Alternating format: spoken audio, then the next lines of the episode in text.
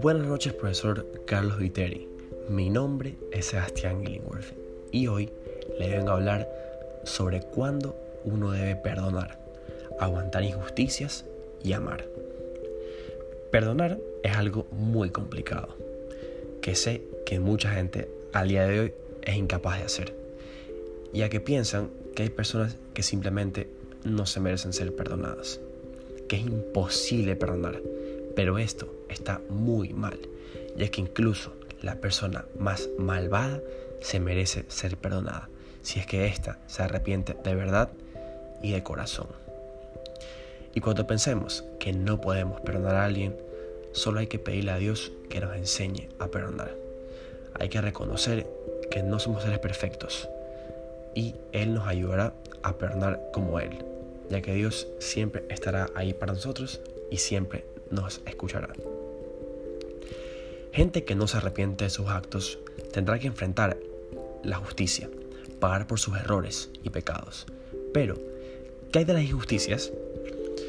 Hay personas que creen que es injusto que alguien que vivió toda su vida pecando se vaya al cielo solo por arrepentirse sus últimos momentos de vida.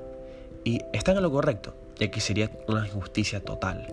Pero Dios es un ser justo y sabe que eso no es lo correcto. Todos se merecen un perdón, pero si es que hay un sentimiento real de arrepentimiento y dependiendo de la gravedad de las acciones de esa persona, se tomarán medidas apropiadas para no cometer una injusticia. También podemos añadir que el amar tiene un límite por sí. Cuando uno ama a una persona, entrega todo y se construye una vida junto a su pareja.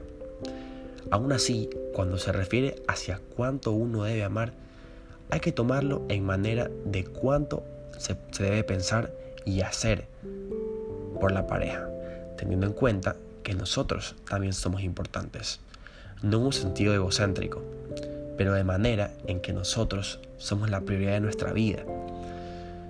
Y, nosotros, y nuestro amor por nosotros también es importante, en un nivel saludable. ¿Cuánto uno debe amar a alguien? Aunque debemos sacrificar algunas cosas por la otra persona, no hay un límite en el amor, pero es el momento en el, que en el que paramos de pensar en nosotros como importantes, en el que debemos parar y buscar un límite. Muchas gracias por escuchar, profesor.